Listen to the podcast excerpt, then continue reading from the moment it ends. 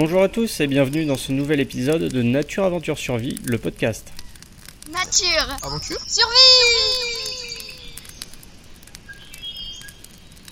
Lorsqu'on parle de survie, on pourrait très bien s'imaginer qu'on est perdu au beau milieu de nulle part. Perdu dans une forêt avec euh, les loups qui hurlent au loin alors que la nuit tombe. En réalité, dans les premières priorités de la survie, il y a quand même la protection, et notamment la protection personnelle. L'invité d'aujourd'hui va justement nous parler de ces principes de self-défense. D'abord, nous allons finir par mourir de soif sur ce fichu rafio. Si ça continue, capitaine, nous serons bientôt au régime du docteur Bombard. Ouais.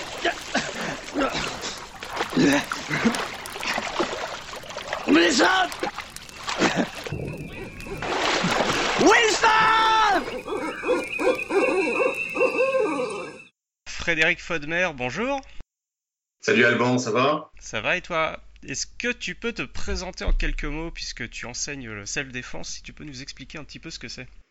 Ok, donc je vais me présenter en quelques mots. Je me présente, je m'appelle Frédéric Faudemer, j'ai 32 ans, je suis préparateur physique et instructeur au club défense tactique de Rennes.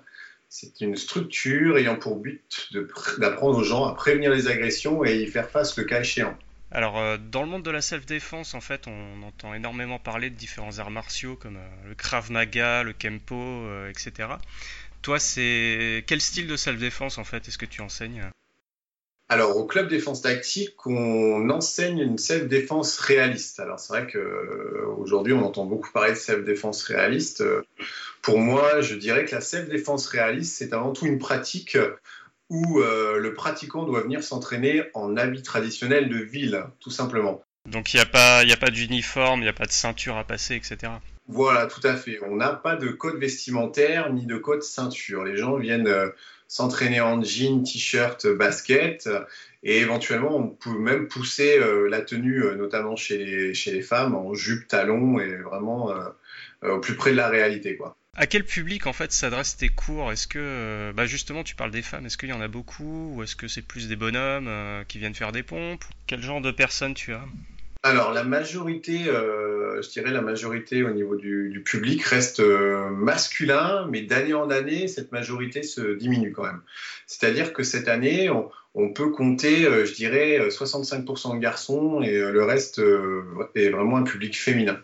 Le public féminin, il vient pour euh, plusieurs raisons. Euh, bien souvent, euh, contrairement aux garçons qui reviennent, je dirais, qui viennent chercher le côté, je dirais, sportif et un petit peu ludique de, de la discipline, les filles, elles, viennent avant tout pour prendre, prendre ou reprendre confiance en elles parce qu'elles ont vécu soit une altercation dans la rue, il y a eu une prise de conscience, soit effectivement euh, ce sont des femmes ayant subi des traumatismes, euh, violences familiales ou agressions euh, verbales ou sexuelles dans la rue. Toi, dans ton parcours, en fait, pourquoi est-ce que tu en es venu à t'intéresser à la self-défense et puis ensuite à l'enseigner? Qu'est-ce qui te plaît là-dedans? Alors donc ben, moi déjà à la base je suis, je suis un grand sportif, hein. j'en ai fait mon métier d'ailleurs. Euh, j'ai longtemps pratiqué euh, la boxe thaïlandaise et euh, donc euh, comme, euh, comme tout jeune euh, c'est vrai que j'étais à fond dans cette discipline.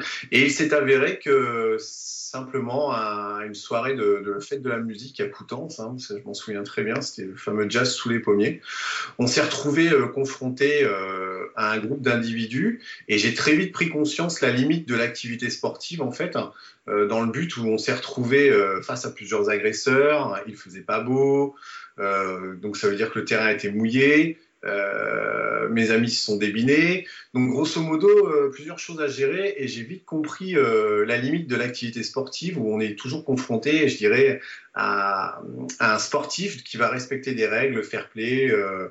et tout et tout. Et donc là, il y a eu une grosse, il y a eu un moment de, je dirais, un, moment de flip, quoi, hein, parce que bon, euh, je pensais qu'il était tout seul. Je me suis très vite euh, retrouvé dans une situation délicate où en fait ils étaient trois. Et puis euh, il a fallu prendre ses jambes à son cou, quoi. Donc de là, euh, l'ego en a pris un coup, hein, ça c'est, sûr. Et du coup, j'ai commencé à réfléchir et à me dire bon, voilà. on n'était pas dans le côté sportif et je me suis intéressé à la self-défense, au Krav Maga et tout ça. J'ai commencé à chercher en fait un petit peu dans, dans, dans cette discipline. quels sont les principes de la self-défense que toi tu enseignes? Parce que tu parles du Krav Maga, de la boxe taille. On est d'accord, sur un ring, il n'y a pas de coup en dessous de la ceinture. Mhm. Mais toi, dans les grands principes que tu enseignes pour la défense personnelle, quelles sont en gros les règles que tu recommandes de suivre? Ben, c'est, euh, je, je, rebondis à ce que tu viens de me dire. En fait, tout simplement, j'ai envie de, euh, de te dire que sur le ring, on combat pour la victoire et dans la, dans la rue, on combat pour survivre. Donc déjà, à la base, c'est pas du tout la même chose. Donc, euh, quand je me suis vraiment intéressé à la self-défense, j'ai croisé le chemin de l'ADAC, l'Académie des arts de combat, qui a été créée par Eric Keke. Euh, j'ai tout de suite accroché parce qu'on était vraiment sur du réel. Et, euh, dans le côté réel, euh, j'ai pris conscience que tous les actes violents d'agression, tout ne se réglait pas par la violence. Il y avait une grosse part importante sur la négociation, la gestion de la pré-agression et tout ça. Et une fois que j'ai mis le doigt dans l'engrenage, ça m'a tout de suite plu et j'ai continué, continué, continué, continué. Quoi. Dans la préparation à une future agression, en fait, comment est-ce qu'on fait pour s'y préparer euh, physiquement et mentalement Quand on vient au club, euh, qu'est-ce qu'on travaille eh ben, comme tu, le disais euh, tout à l'heure, en fait, on, est basé sur trois grands principes hein, la gestion de la préagression, la négociation et le face-à-face. Donc, euh, en termes de l'enseignement, euh, on a une grosse, préparation euh, physique qui, tout au long de l'année, s'articule beaucoup sur les filières énergétiques, puisque je possède un brevet d'État de préparateur physique. Euh, un travail aérobie en début d'année sur, sur un travail, je dirais, de, faible intensité avec, avec une grosse partie théorique, qu'est-ce qu'un agresseur, qu'est-ce qu'un prédateur, toutes ces choses-là, pour arriver en fin d'année, en fait, à un travail en aérobie à lactique, c'est-à-dire euh, un travail euh, que l'on peut euh, remettre, je dirais, en, en, situation de stress intense. Donc en fait, on se prépare avant, on essaye d'être le plus performant possible, et le jour où ça doit se passer, on sera quand même mieux équipé qu'un néophyte. Oui, tout à fait. Ouais, en sachant que l'idée est toujours de s'entraîner pour ne pas avoir à l'utiliser. Hein. Bah, c'est sur ce point-là, je pense que tu rejoins un peu le, ce que le grand public appelle la survie. C'est-à-dire, euh, on s'imagine très bien être perdu en plein milieu d'une forêt et euh, bien entendu, si on s'est pas entraîné avant, allumer du feu, etc., ça va être la galère. Mais euh, dans la survie, c'est vrai qu'il faut pas négliger le côté protection, c'est une des premières priorités. Et justement, la protection personnelle, ça doit y figurer, c'est tout en haut des priorités normalement.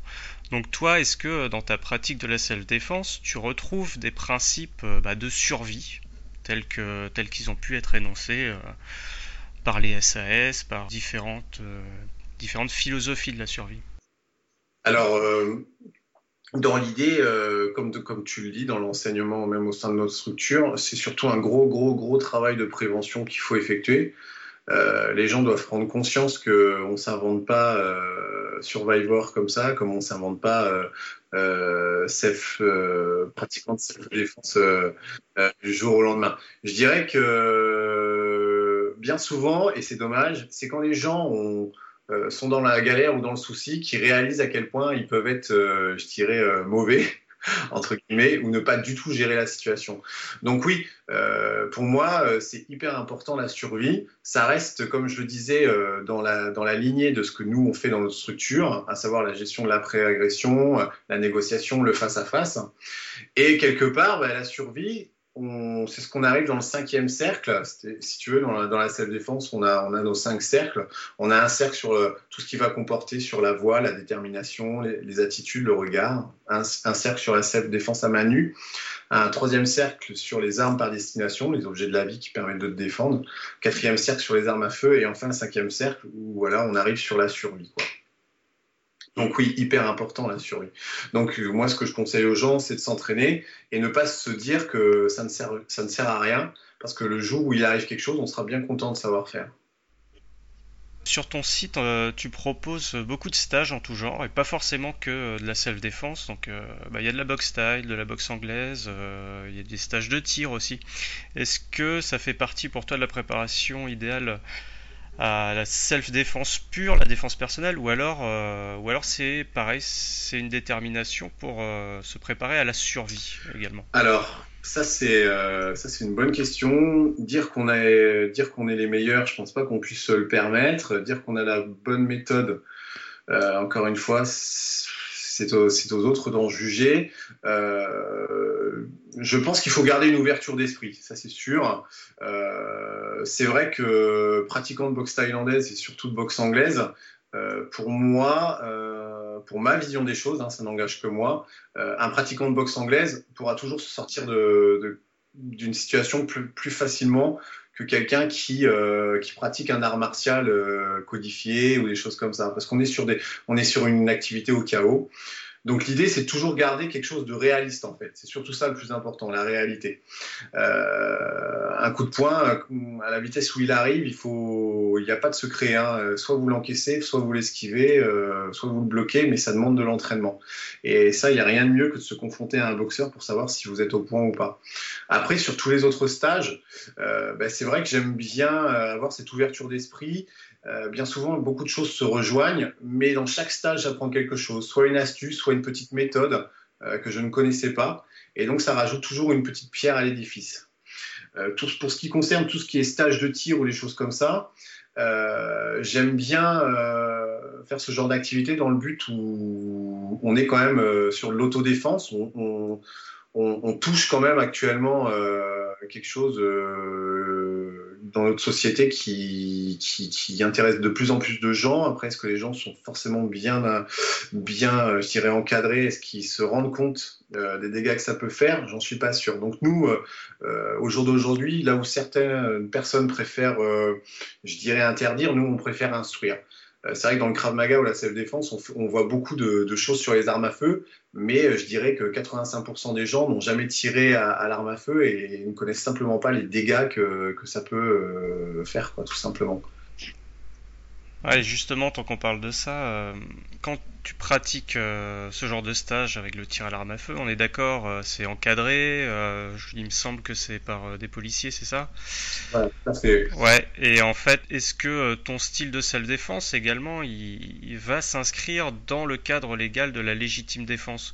Parce qu'on voit beaucoup de, de, méthodes de self-défense où euh, on frappe le premier, on prend ses jambes à son cou, mais là, on n'est pas vraiment légitime, quoi. Donc est-ce qu'il y a un respect des lois aussi à appliquer là-dessus? Tout à fait. Euh, c'est ce qui se pose euh, également comme problème à l'heure actuelle, c'est qu'on voit fleurir beaucoup de styles de self-défense issus euh, même, je dirais, de d'autres pays où la législation n'est pas du tout identique à celle de la France. Et il suffit de voir sur certaines vidéos où euh, quelqu'un fait une attaque bon, stéréotypée, on est bien d'accord, hein, on se rapproche plus du kata que de la réalité.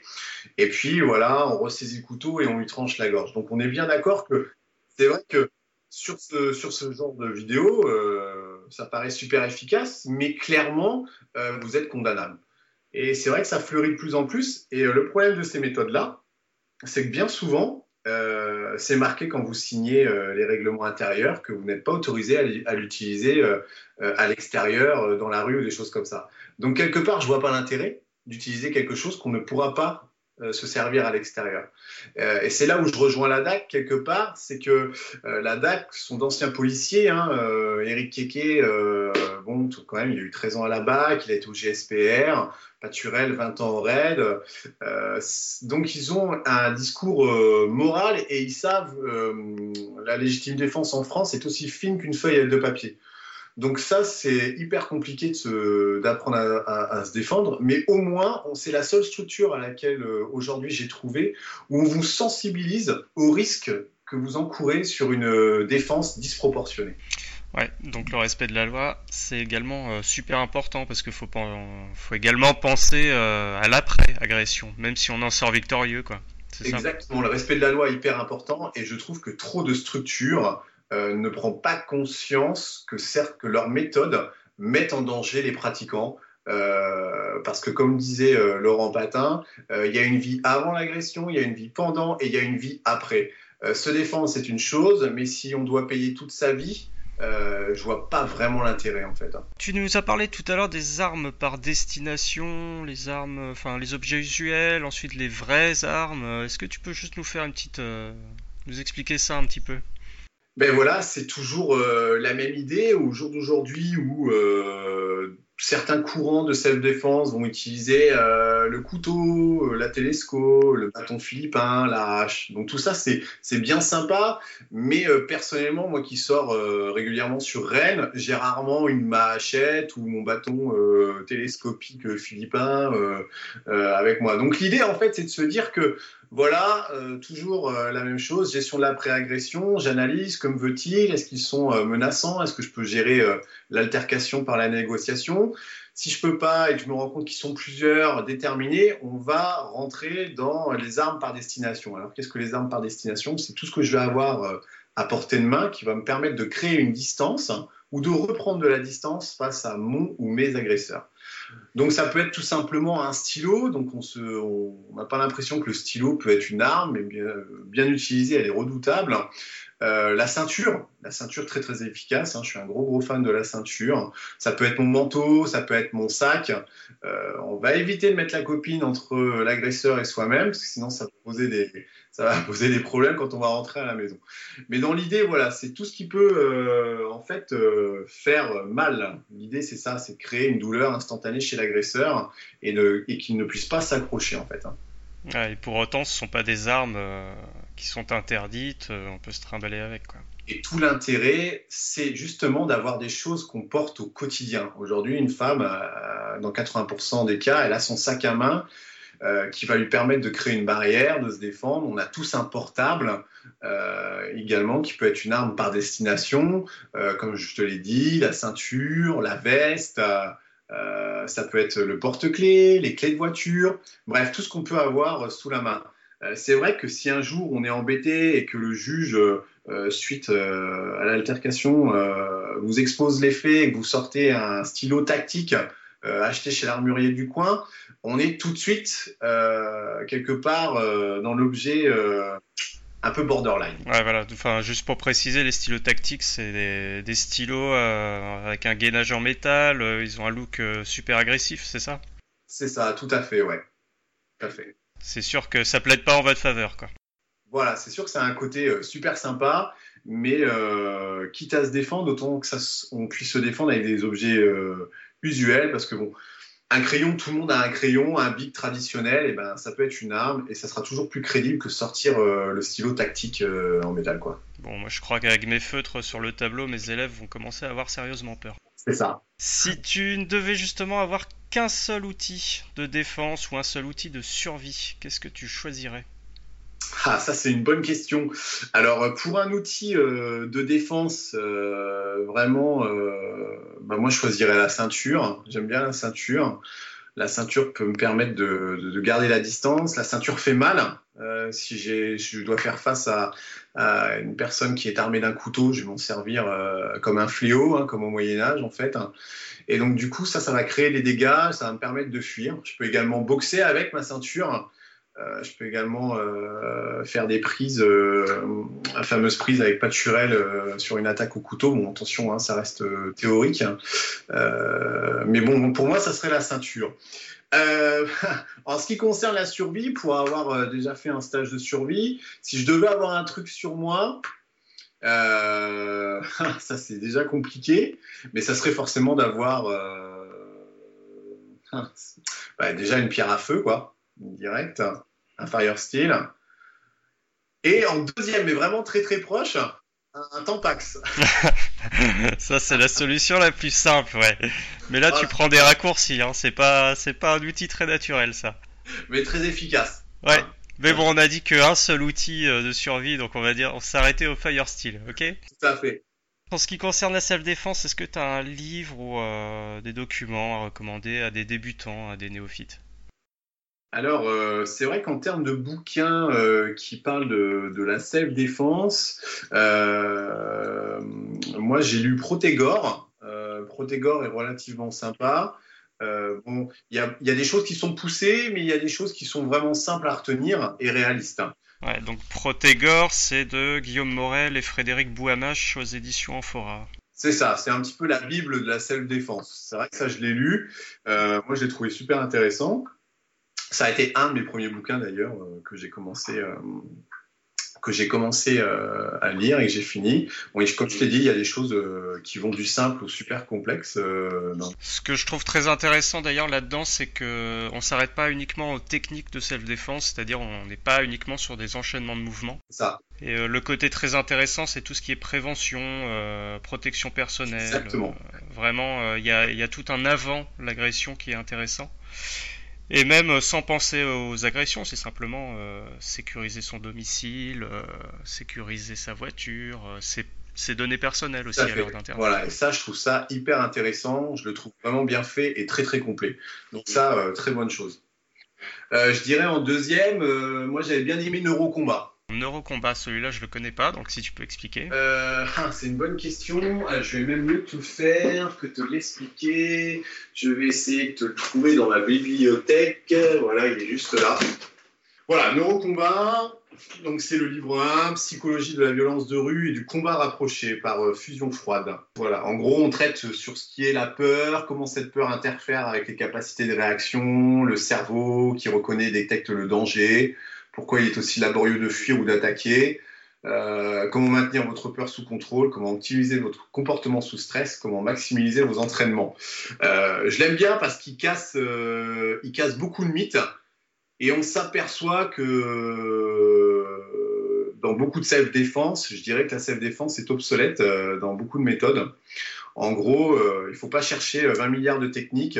Il faut, je dirais, quelque part se rapprocher un peu du principe de la boxe anglaise. Quatre techniques que l'on connaît, que l'on répète et que sous stress sortent sans réfléchir. Voilà. En gros, c'est un petit peu ça. Stress intense, gros levier, très peu de technique et on y va, quoi. Et euh, donc, euh, j'ai trouvé ça hyper, hyper intéressant. Donc, Neurocombat, je le recommande.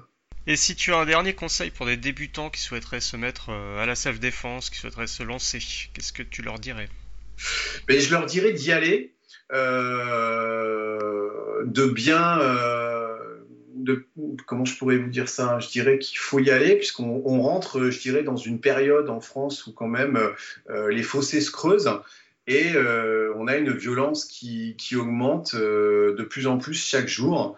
Et donc, je pense qu'il est important au jour d'aujourd'hui euh, de se, sensibiliser en fait à, savoir se protéger, savoir protéger sa famille, euh, euh, ses amis ou ses enfants.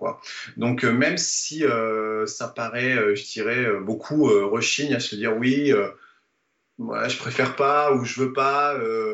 je pense qu'aujourd'hui, il faut pas se voiler la face. Bon, on vit pas dans un monde ou dans un pays en guerre, quoi, mais je pense que ça, ça mange pas, ça mange pas de pain de se préparer et d'avoir quelques connaissances euh, euh, pour savoir gérer une situation délicate, ou même tout simplement prendre ou reprendre confiance en soi euh, pour la vie de tous les jours. Ouais, d'ailleurs, se préparer finalement, comme tu le dis, ça tombe ben, dans le coup de, enfin, dans la philosophie de ce qu'on appelle le survivalisme en fait, en survie. Donc des gens qui vont essayer de se préparer à un éventuel grand événement qui pourrait mettre la société à mal, euh, déclencher des guerres, euh, peut-être des épidémies, on ne sait pas. Donc c'est vrai qu'il y a des gens qui hésitent en fait à se tourner un petit peu vers euh, vers ce côté-là, à se préparer, à se mettre en sécurité parce que ben, ben voilà, le survivaliste, on prend n'importe quel film, n'importe quel bouquin, euh, ça sera toujours présenté comme un taré qui accumule des provisions et des armes dans un bunker anti-atomique. Alors que bon, la protection personnelle, hein, comme comme je l'ai redit tout à l'heure, c'est une des premières priorités de la survie. Tout à fait. Euh, protection, localisation, acquisition et navigation. euh, protection personnelle, c'est la première. Si on survit pas à une agression, on sera pas capable euh, de construire son abri, d'allumer un feu et, et ce qui s'ensuit. Au-delà de tout ça, moi, ce que je recommande aux gens, c'est euh, c'est de s'y intéresser et surtout de prendre du plaisir. Euh, moi, je me suis intéressé et je commence à m'intéresser à la survie parce que j'y prends plaisir et parce que j'y vois l'intérêt d'apprendre des choses, tout simplement. Je trouve ça tellement plus gratifiant de pouvoir transmettre à des amis comment allumer un feu que plutôt de passer ma soirée ou mon après-midi euh, à buller sur une terrasse. Mais encore ça, euh, une fois de plus, c'est euh, c'est chacun ses opinions, chacun ses intérêts. En aucun cas, je vois la survie comme le côté, je dirais, on va se préparer à un conflit ou des choses comme ça. Moi, je le vois plutôt juste au cas où. Vraiment, euh, je, ah, je, dirais à qui ça n'est pas arrivé de tomber en panne de voiture au milieu de nulle part ou tout simplement être bloqué par des intempéries, par la neige. Voilà, on se dit, tiens, bah, il, a, il a tombé 30 ou 40 cm de neige, je peux pas sortir, on est en Bretagne c'est le cafouillage total, on n'a plus d'électricité. Ouais, bah, je pense que les notions de survie à la base, ça évite de paniquer et euh, on se dit bah voilà, on est préparé et on sait que on sait ce qu'on a à faire et puis euh, donc du coup on prend plaisir à, à, retrouver euh, comme comme je l'avais entendu à retrouver un petit peu les traditions et les savoir-faire de nos ancêtres.